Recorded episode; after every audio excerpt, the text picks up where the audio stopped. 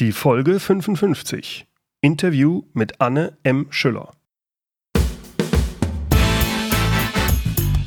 Willkommen zum Podcast Führung auf den Punkt gebracht. Inspiration, Tipps und Impulse für Führungskräfte, Manager und Unternehmer. Guten Tag und herzlich willkommen. Mein Name ist Bernd Gerob. Ich bin Geschäftsführer-Coach und Führungstrainer in Aachen. Ich bin immer wieder davon fasziniert, wie schnell wir alle uns daran gewöhnt haben, das Internet zu nutzen. Also mit all seinen Vor- und Nachteilen, ob das Wikipedia, Facebook oder die selbstverständliche Google-Suche auf dem Smartphone ist. Wir als Menschen haben unser tägliches Verhalten so schnell an die Möglichkeiten des Internets angepasst, faszinierend. Ganz anders sieht es aber in vielen Unternehmen aus. Viele Businessmodelle funktionieren einfach nicht mehr oder zumindest nicht mehr so gut in der heutigen Internetzeit. Ganze Branchen tun sich schwer damit, sich genau darauf einzustellen. Beispielsweise die Musikindustrie, der Buchhandel oder der Einzelhandel. Aber auch innerhalb der Unternehmen verändert sich sehr viel.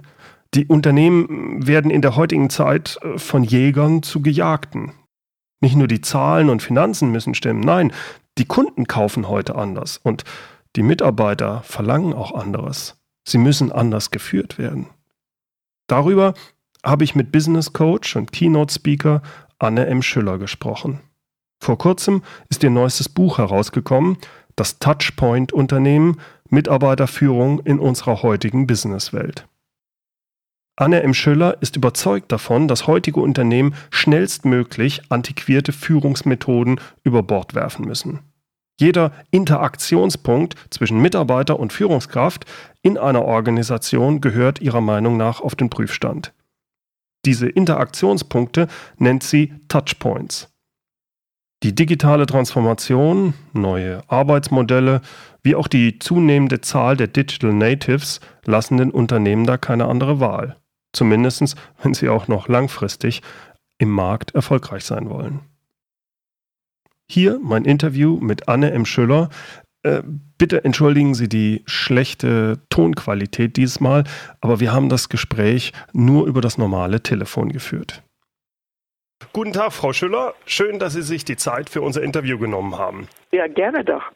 In Ihrem neuen Buch, das Touchpoint-Unternehmen, schreiben Sie, dass heutzutage Innovationen vor allem im firmeninternen Zusammenspiel dringend nötig sind. Äh, warum ist das so? Naja, also draußen, draußen hat sich äh, mit rasender Geschwindigkeit äh, so ziemlich alles umgekehrt. Ja, wir haben äh, Social Media, wir haben Mobile, wir haben die Mixed Reality und die Kunden und natürlich auch die Mitarbeiter haben das eben gerne angenommen, weil es verspielt ist, weil es einfach ist, weil man sich so vernetzen kann, weil es letztlich auch den Menschen Macht gibt. Und diese neue Welt, diese neue Businesswelt, diese neue Lebenswelt, diese neue Arbeits Arbeitswelt, die wird eben im Unternehmensinneren überhaupt noch gar nicht äh, wiedergegeben, noch gar nicht repräsentiert. Das heißt, dort beschäftigen sich in den klassischen Unternehmen zumindest die Führungskräfte immer noch mit den sogenannten gängigen Verfahren. Ich nenne das aus dem letzten Jahrhundert. Das heißt also, man hat ähm, die üblichen Organigramme, Top-Down-Organigramme, man hat nach wie vor die Silo-Denkende, man hat die Abteilungsegoismen, man hat diesen Budgetwahnsinn, die Kontrollitis, den Kennzahlenwahn, also all diese Dinge, die letztlich heute gar nicht mehr funktionieren können. Mhm, mh. ähm, was genau äh, macht denn die heutige Generation dann anders? Oder wodurch ist das äh, hervorgerufen?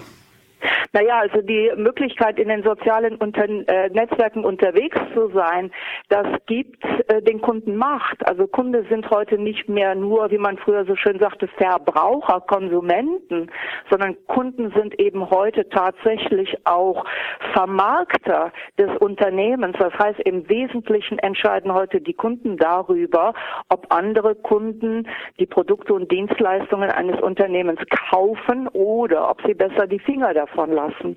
Das gibt es inzwischen länger und das ist natürlich jetzt auch auf die Mitarbeiterseite herübergeschwappt, denn auch die bewegen sich auch als Mitarbeiter eines Unternehmens eben in diesen sozialen Netzwerken. Das Berufliche und das Private lässt sich an der Stelle auch überhaupt nicht mehr trennen. Und heute ist eben jeder Mitarbeiter auch Pressesprecher des Unternehmens. Das heißt, Wer sorgt dafür, ob die Neuen, die Guten, die Top-Talente im Unternehmen arbeiten wollen oder besser nicht. Und äh, diese neuen Zusammenhänge, die werden eben in den Unternehmen noch gar nicht gesehen. Oder nicht in ausreichendem Maße in den klassischen Unternehmen gesehen. Das ist auch mein Eindruck, vor allem von den großen Konzernen. Da tun sich ja. die vor allem weit oben sehr schwer mit, das ja. zu verändern, weil sie ja bisher auch die Hoheit über das hatten, was nach außen dringt, aber auch quasi, es war immer ein Einwegkommunikation. Und Richtig. jetzt geht's mehr in eine wirkliche Diskussion rein. Also wir haben in den Unternehmen tatsächlich noch diese, ich nenne das, äh, ich nenne solche Unternehmen analoge Unternehmen beziehungsweise Web 1.0 Unternehmen. Da haben wir eben noch die klassischen Organigramme. Wir haben den Chef ganz oben, darunter, ich sage immer so in Kästchen eingesperrt, seine brave Gefolgsmannschaft. Von Mitarbeiter keine Spur, von Kunden überhaupt keine Spur. Das heißt also der Unternehmenszweck am Ende des Tages, Kunden glücklich zu machen und dafür deren Stimmzettel zu bekommen, dieser Unternehmenszweck wird im Bild einer Organisation überhaupt nicht gespiegelt. Hm. Das ist quasi ein reines Selbstverherrlichungsprogramm der Führungsspitze. Und dann haben wir eben diese ja, Silo-Denke, die, äh, wo jede Abteilung eben für sich agiert, äh, für sich eben äh, Macht und Einfluss und Budgets gewinnen will und wo viel im Unternehmen gegeneinander und nicht miteinander gearbeitet wird. Alles äh, sollte auf das Kundeninteresse ausgerichtet sein. Aber gerade auch in diesen großen Organisationen beschäftigt man sich in Wirklichkeit zu, ich sag mal, mindestens 50 Prozent äh, seiner Zeit mit sich selbst. Und abgesehen davon, dass das unglaubliche Ressourcen an Geld, an Zeit, an Kraft, an Energie kostet, äh, sind diese 50 Prozent dann eben auch nicht die, die man für den Kunden auf die Straße bringt. Ja, ich glaube vor allem auch die heutigen jungen Mitarbeiter, die lassen das nicht mehr so äh, mit sich machen wie früher diesen alten Strukturen haben wir sofort das Thema Hierarchie, wir haben sofort das Thema oben und unten. Ja, ja wir haben sofort natürlich auch die, äh, das Machtthema damit verknüpft, das Statusthema. Und das sind eben Dinge, die die heutigen Menschen, die die jungen Leute heute gar nicht mehr kennen. Ja, denn wir sprechen im Internet, sprechen wir von Peer-to-Peer. -Peer. Das ist also ein Agieren unter Gleichrangigen auf Augenhöhe. Und äh, natürlich gibt es auch bei diesen jungen Menschen, gibt es das, was man Authority nennt. Das gibt es auch im Internet. Aber die Leute, die Authority haben, das sind eben die, die haben sich das erworben ja. durch äh, äh, Beiträge, die sie in die Community einbringen. Und in den klassischen Organisationen geht es ja um sowas meistens gar nicht. Ja, da geht es ja. darum, wer ist jetzt dran in puncto Führung, wer muss jetzt mit einer Führungsaufgabe betraut werden, kann der das überhaupt die Frage stellt sich nicht. Und dann wird eben von oben nach unten angewiesen. Wir haben diese Command and äh, Control äh, Situation eben nach wie vor und äh, ja, die neuen jungen Mitarbeiter, die fühlen sich in solchen Organisationen nun gerade überhaupt nicht wohl, weil das gar nicht deren Welt ist. Wie, müssen denn die zukünftigen Führungskonzepte dann genau aussehen, um damit überhaupt standhalten zu können? Also ich mache den Vorschlag, zunächst einmal wirklich am Bild der Organisation zu arbeiten, weil ein solches Bild ist ebenso prägend. Und solange wir noch dieses alte Top-Down-Organigramm haben, folgt alles im Unternehmen diesem Bild. Hm. Also muss man als erstes dieses Bild verändern, nicht die Leitbilder, also nicht diese diese Leitbildprosa. Ja, also das das äh, wissen wir glaube ich inzwischen alle, das kann man vergessen, das ist für die Webseite, das ist für einen Geschäftsbericht, das ist überhaupt nichts, was man leben mag, ja, was mit einem mit Emotionen erfüllt, aber so ein Bild, das sagt mehr als, als tausend Worte. Und so ein Bild muss sich verändern. Und es muss das wiedergeben, was die Welt da draußen heute ist nämlich vernetzt mehr rund als eckig, mehr bunt als grau in grau und vor allen Dingen alles kollaborativ. Das heißt, im Miteinander arbeiten, nicht von oben nach unten arbeiten, nicht gegeneinander arbeiten, sondern im Miteinander und vernetzt. Das heißt auch wesentlich mehr Entscheidungsbefugnis für die Leute, die wirklich nah am Kunden sind. Das kennt man ja alles als Konzept schon lange. Und da gibt's äh, ein ganz tolles Buch, wenn er nichts davon gelesen hat. Da gibt's Bücher, wo man nachlesen kann, dass eine gut zusammengestellte heterogene Gruppe, das ist jetzt ganz wichtig, heterogene Gruppe immer weiser ist als die einzelne weiseste Person in dieser Gruppe. Hm. Heißt auf Deutsch, nicht der oben steht, weil er dran war, noch nicht mal aufgrund seiner Fähigkeiten, nicht der oben steht, hat, weil er oben steht und die Macht hat, hat das Sagen, der kennt sich nicht, äh, nicht am besten aus, sondern in der Regel kann eine Gruppe zu viel besseren Ergebnissen kommen. Vor allen Dingen, wenn es um Kunden geht, sollten es die kundennahen Mitarbeiter sein, die man anhört und die man befragt und die Konzepte erstellen soll. Das heißt also, wenn wir das ähm, mit ein paar Schlagworten begleiten, von dieser alten Top-Down, Inside-Out-Denke muss man weg und man muss jetzt genau umgekehrt machen. Das heißt Outside-In, Bottom-Up. Ja, was will der Kunde? Wir hören dem Kunden zu. Der erzählt es dem Mitarbeiter. Der Mitarbeiter kennt sich aus, der kennt den Kunden, der weiß, was geht und was nicht und trägt dann diese Ideen, diese Konzepte, die sich daraus entwickelt haben, nach oben und dort wird im Wesentlichen abgenickt. Ich sehe viele von den großen etablierten Unternehmen mit ja. einer Vielzahl von Mitarbeitern und vor allem auch Führungskräften, die seit 20 Jahren gewohnt sind, in diesen Alpha-Organisationen top-down zu funktionieren. Also diese streng hierarchisch arbeitende Art wenn jemand 20 Jahre so geprägt wurde oder sogar länger, da ja. ist meine Frage, glauben Sie, dass die sich auch anpassen können, das Gros? Dass Nein. das nicht sehr schwer ist für die? Äh, fast unmöglich. Fast hm. unmöglich. Also abgesehen von glorreichen Einzelfällen äh, ist das fast unmöglich. Es gibt natürlich immer schon die, ja, die haben sich im stillen Kämmerlein Gedanken gemacht. Äh, die konnten auch nicht äh, äh, das, was äh, in solchen großen Konzernen passiert, die Entscheidungswege rauf und runter, äh, konnten und wollten die nicht teilen. Ja, die wollten ihre Mitarbeiter nicht ausbrennen, um zu Maximalergebnissen zu kommen. Die hm. waren nur eingesperrt in diesem System. Manche haben sich gelöst, weil sie es nicht mehr mit dem, ihrem Gewissen vereinbaren konnten. Ja, manche haben klein beigegeben, weil im Hintergrund einfach Verpflichtungen da sind hm. und weil sie aus dem System nicht rausgehen konnten. So, die gibt es, die gab es immer schon. Es gab auch immer einzelne Abteilungen in Unternehmen. Ich nenne sowas immer die, die Insel der Glückseligkeit, ja, wo ein solcher äh, kooperativer Chef, ein inspirierender Chef, verstanden hat, wie die Dinge wirklich laufen, ja, weil er Menschenversteher war und wenn er das Glück hatte und äh, super Ergebnisse ablieferten, hat man ihn manchmal in Ruhe gelassen. So, aber die meisten konnten sich dem System nicht nicht entziehen und die machen das seit 20 Jahren und unser Hirn funktioniert nach dem Motto use it or lose it. Ja, das heißt alles, was regelmäßig angewandt wird, wird breit wie eine Autobahn und alles, was man niemals äh, benutzt, verwildert. So, Gott sei Dank sagen uns die Hirnforscher, das Hirn kann umlernen. Ja, das heißt, wir können neue Dinge lernen. Wir können aus den verwilderten Wegen wieder begehbare Wege und kleine Autobahnen machen. Allerdings, es dauert.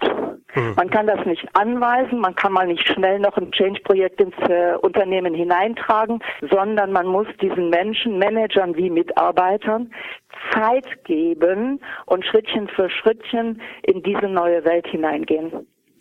Meine Überlegung ist, haben es da kleine und mittelständische Unternehmen einfacher, diesen Wandel zu dem, wie Sie das ja bezeichnen, als Touchpoint-Unternehmen zu vollziehen? Weil ja. wenn da etwas verändert wird, das ist ja mehr wie so ein schnelles Bötchen im Vergleich zu so einem großen Tanker, wie so ein großer Konzern tickt. Wie ist ja. da Ihre Einschätzung? Ja, ich sehe das genauso. Also es gibt zwei Gründe. Zunächst einmal muss natürlich in solchen großen Unternehmen muss der kurzfristige Erfolg her. Die denken alle in Quartalen, ja, die denken alle in schnellen Erfolgen. Der neue Manager, der seine 100-Tage-Bilanz abliefern muss. Und in diesen Welten, in denen schnell Entscheidungen getroffen werden, werden natürlich kurzfristige Entscheidungen getroffen, die erst beim äh, Hinterherblicken im zweiten Schritt äh, sich als unglücklich, als erbärmlich, als äh, vernichtend herausstellen. So, dann haben wir natürlich dort in diesen Konzernwelten auch ein schnelles Kommen und Gehen. Das heißt also, die Früchte seiner Arbeit sieht der Held, der eben sein, sein, sein tolles Quartalsergebnis äh, produziert hat, sieht er ja gar nicht mehr. Das müssen dann andere für ihn ausbaden. So, also diese Kurzfristigkeit, dieses Denken immer noch in Maximalergebnissen, in, in, in zweistelligen Wachstumsraten führt natürlich völlig in der Sackgasse in diesen neuen Zeiten. So, und da haben es eben die mittelständischen Unternehmen besser weil die denken von Haus aus langfristig, die sind eben nicht durch ja, die Börse oder andere Treiber sind die nicht auf kurzfristige Ergebnisse aus, sondern die denken eher in Generationen. Hm. Und äh, da kann natürlich auch in einer solchen Welt all das Gedankengut aus äh, dem Touchpoint-Unternehmen, aus diesem Konzept äh, sehr viel besser Fuß fassen. Hm. Und da ist es dann eben auch, auch oft der Chef, der sagt, das will ich im Unternehmen haben. Wir haben dort dann auch schmale Hierarchien wenige Hierarchieebenen. Wir haben immer schon dort auch, äh, wo vernünftige Unternehmenskulturen, Führungskulturen da waren, ein viel besseres Miteinander gehabt. Das heißt, all dieses Gedankengut aus dem äh, Touchpoint-Konzept fällt dort echt auf fruchtbaren Boden. Ja, mein Eindruck ist auch, dass gerade in den kleinen und mittelständischen Unternehmen der Unternehmer selbst ja noch viel stärker auch am Kunden ist und ja. dass bei ihm auch viel eher sagt, ja klar, so muss es doch laufen, anders geht es doch genau. gar nicht. Das heißt, ähm, das ist eigentlich äh, auch meine Hoffnung, dass die großen Unternehmen da immer mehr in Zugzwang kommen, in Schwierigkeiten kommen, sich zu verändern, ja. weil sonst gehen sie kaputt. Natürlich. Also wir haben in kleinen Unternehmen das, was man so ganz banal äh, den gesunden Menschenverstand nennt, mhm. das hat man da noch ja, auf den Managern in großen Unternehmen.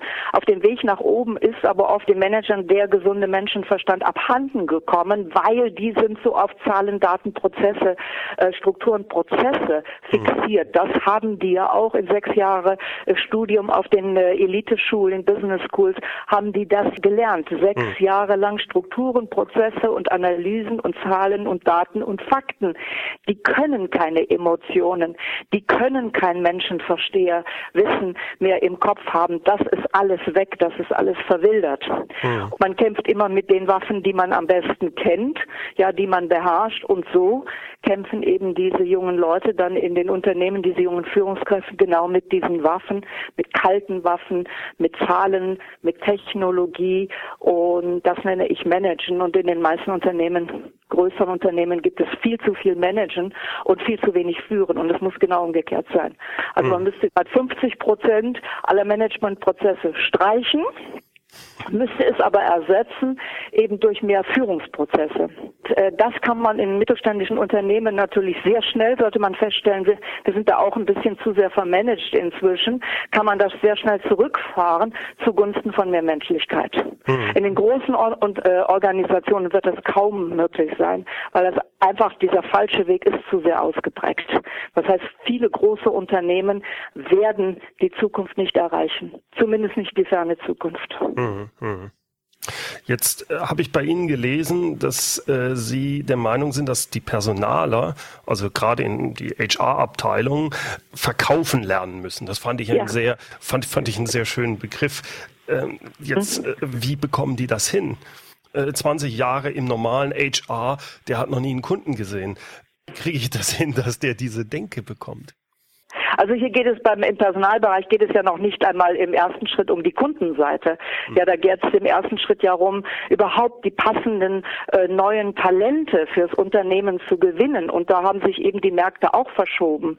Ja, früher hatten wir einen Käufermarkt, das heißt, die Unternehmen hatten die Macht. Heute haben wir einen, Ver einen Verbrauchermarkt, einen, einen, Kandidatenmarkt. Die Kandidaten haben heute die Macht, zumindest die Top-Kandidaten. Hm. Und die, die guten Fachkräfte. Das ist ja ein neues Phänomen. Ja, bis vor kurzem war das ja oft in den großen Unternehmen mehr ein Verteilen von von Stellen und da hatte der Personaler eben die Macht und er konnte mit den Kandidaten umgehen, wie er wollte und fand trotzdem die Guten und die Zeiten sind natürlich längst vorbei. Das heißt, also man muss heute die Menschen anders behandeln. Kandidaten muss man wie Kunden behandeln und das äh, äh, setzt eine völlig neue Denke voraus, eine grundsätzlich völlig neue Denke und dann muss man natürlich an alle Prozesse gehen und muss sich da dort anschauen, was kann ich unter heutigen Bedingungen den Top-Kandidaten, die ich haben will, überhaupt nicht mehr antun. Ja, was ist okay, okay aus Sicht des, des Kandidaten und wie kann ich die Kandidaten begeistern? Und da gibt es so viele Kontaktpunkte, also Interaktionspunkte zwischen Recruiter und, und, und, und Kandidat, die im Moment noch völlig daneben laufen, hm. sodass also hier die guten Kandidaten überhaupt keinen Spaß haben, in, in diesem Unternehmen anzufangen, weil sie sehen schon in dieser frühen Phase des Prozesses, das geht gar nicht, mit mir nicht und so nicht, ähm, so lasse ich nicht mit mir umgehen. In einem solchen Unternehmen will ich gar nicht sein. Das heißt, da muss die, das ist die eine Geschichte und die andere Geschichte ja. ist eben diese ganze Prosa, die man hatte, ähm, sich von der besten Seite zu zeigen, sich von der Schokoladenseite zu zeigen, das geht halt heute auch nicht mehr. Ja, früher, wenn ich ein Kandidat war und mich interessierte, da musste ich schon jemanden im Unternehmen kennen, um den mal zu fragen, was geht denn bei euch hinter den Kulissen wirklich ab? Mhm. Und heute frage ich das Web. Ja, mhm. und ich kann jeden Mitarbeiter eines Unternehmens, der online aktiv ist, heute suchen, finden und befragen und er sagt mir, was da wirklich abgeht. Und deswegen kann ich mir Bewerbungsprosa ein äh, Schönmachen von Stellen und von Unternehmen kann ich mir gerade sparen, weil da ist die, die Glaubwürdigkeit völlig daneben gegangen. Mhm. Wenn Sie so, solche und, und, und an der ja. Stelle, an der Stelle äh, setzt jetzt das Verkaufen ein. Jetzt muss ich mich als Unternehmen verkaufen. Ja, muss ich die Stelle verkaufen, muss die Menschen im Unternehmen verkaufen an die Kandidaten, so wie man früher an die Kunden verkauft hat. Und an der Stelle kann man jetzt natürlich in Sales und Marketing eine Menge lernen, weil Sales und Marketing muss das alles schon ewig tun. Ja, mhm. Sales und Marketing beschäftigt sich schon seit mindestens fünf Jahren mit sozialen Netzen Netzwerken und kennt ja die ganzen Chancen, aber die ganzen Gefahren auch die darin liegen, wenn die Menschen da draußen im Web zu oder abraten. Und das haben wir jetzt eben seit äh, ja ein, zwei, drei Jahren haben wir das eben auch auf der auf der Recruiting und Kandidatenseite. Und deswegen sage ich, vom Sales und Marketing können Personaler heute eine Menge lernen. Ja, wir mhm. sprechen von Kundenloyalität, äh, äh, wir sprechen auch von Mitarbeiterloyalität. Wie das entsteht, ist ziemlich gleich. Wir sprechen vom Kunden als Botschafter, wir sprechen vom Mitarbeiter als Botschafter vom Mitarbeiter als Empfehler, vom Kunden als Empfehler. Die Prozesse, die da ablaufen müssen, die sind absolut parallel mhm. und Sales und Marketing hat da halt ein bisschen Vorsprung. Mhm. Wenn wir uns diese neue Art zu führen anschauen, was ja. sind aus Ihrer Sicht da die drei wichtigsten Führungsprinzipien? Also ganz wichtig Vernetzung. Mhm. Vernetzung aller im Unternehmen, aller Abteilungen, aller Mitarbeiter im Unternehmen, auch äh, Vernetzung nach außen hin. Ja, also auch das Know-how, das draußen da ist, auch das Know-how der Kunden mit einbringen ins Unternehmen, die Kunden tatsächlich auch als Mitentwickler, Mitproduzenten mhm. und Mitvermarkter einbinden, also bis nach draußen vernetzen. Mhm und äh, Kollaboration, also im Sinne von miteinander arbeiten, eben auf Augenhöhe, nicht mehr über oben und unten und Machtprinzipien, Kollaboration. Und ich denke, was in vielen Unternehmen auch ähm, eine ganz äh, wichtige Rolle spielt, ist eben Menschenversteher, Wissen und Inspiration. Mhm. Die letzte Frage, die ich in meinen Interviews immer stelle, lautet, was ist Ihr wichtigster Tipp für Unternehmer und Manager, um erfolgreich und erfüllt zu sein? Ja, also da wäre zunächst mein Business-Mantra. Äh, das lautet, sei wirklich gut und bringe die Leute dazu, das vehement weiterzuerzählen. Und sei gut, sei wirklich gut heißt eben nicht nur gut im Sinne von Exzellenz, im Sinne von Spitzenleistungen von Spitzenleistern erbracht, sondern sei wirklich gut heißt dann auch sehr gut und nicht böse. Mhm. Ja, weil die Leichen liegen heute nicht mehr im Keller, die Leichen liegen heute im Web und irgendeiner schaut immer durchs Schlüsselloch und was der sieht, erzählt er der ganzen Welt. Und das geht äh, ins Internet und das geht nicht mehr weg und die Kunden kommen nicht mehr aufgrund dessen, was da steht und die guten Mitarbeiter schon gar nicht. Das heißt, wer wirklich gut und bringen die Leute dazu, das vehement weiterzuerzählen, weil wir leben in einer Empfehlungsgesellschaft. Heute ist alles zuraten, abraten und die Macht der Kunden und die Macht der Mitarbeiter wird noch stärker sein, als es heute schon ist. Sehr schön. Vielen Dank, Frau Schiller. Vielen gerne. Dank für das interessante Gespräch. Ja, danke schön, gerne. Soweit mein Gespräch mit Anne M. Schüller. Mehr Informationen und die Links zu ihrer Webseite finden Sie in den Show Notes unter mehrführen.de-podcast 055. Dort gibt es auch den Link und weitere Informationen zu ihrem Buch Das Touchpoint Unternehmen Mitarbeiterführung in unserer heutigen Businesswelt. Wie immer finden Sie dort auch das transkribierte Interview als PDF-Dokument zum Nachlesen. So, das war's mal wieder für heute. Herzlichen Dank fürs Zuhören.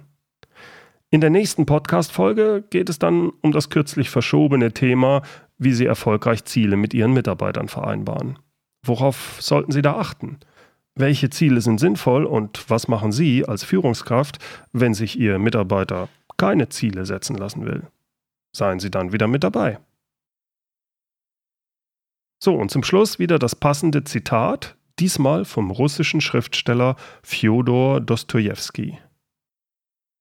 Veränderung ist das, was die Leute am meisten fürchten. Herzlichen Dank fürs Zuhören. Mein Name ist Bernd Gerob und ich freue mich, wenn Sie demnächst wieder reinhören, wenn es heißt Führung auf den Punkt gebracht. Inspiration, Tipps und Impulse für Führungskräfte, Manager und Unternehmer.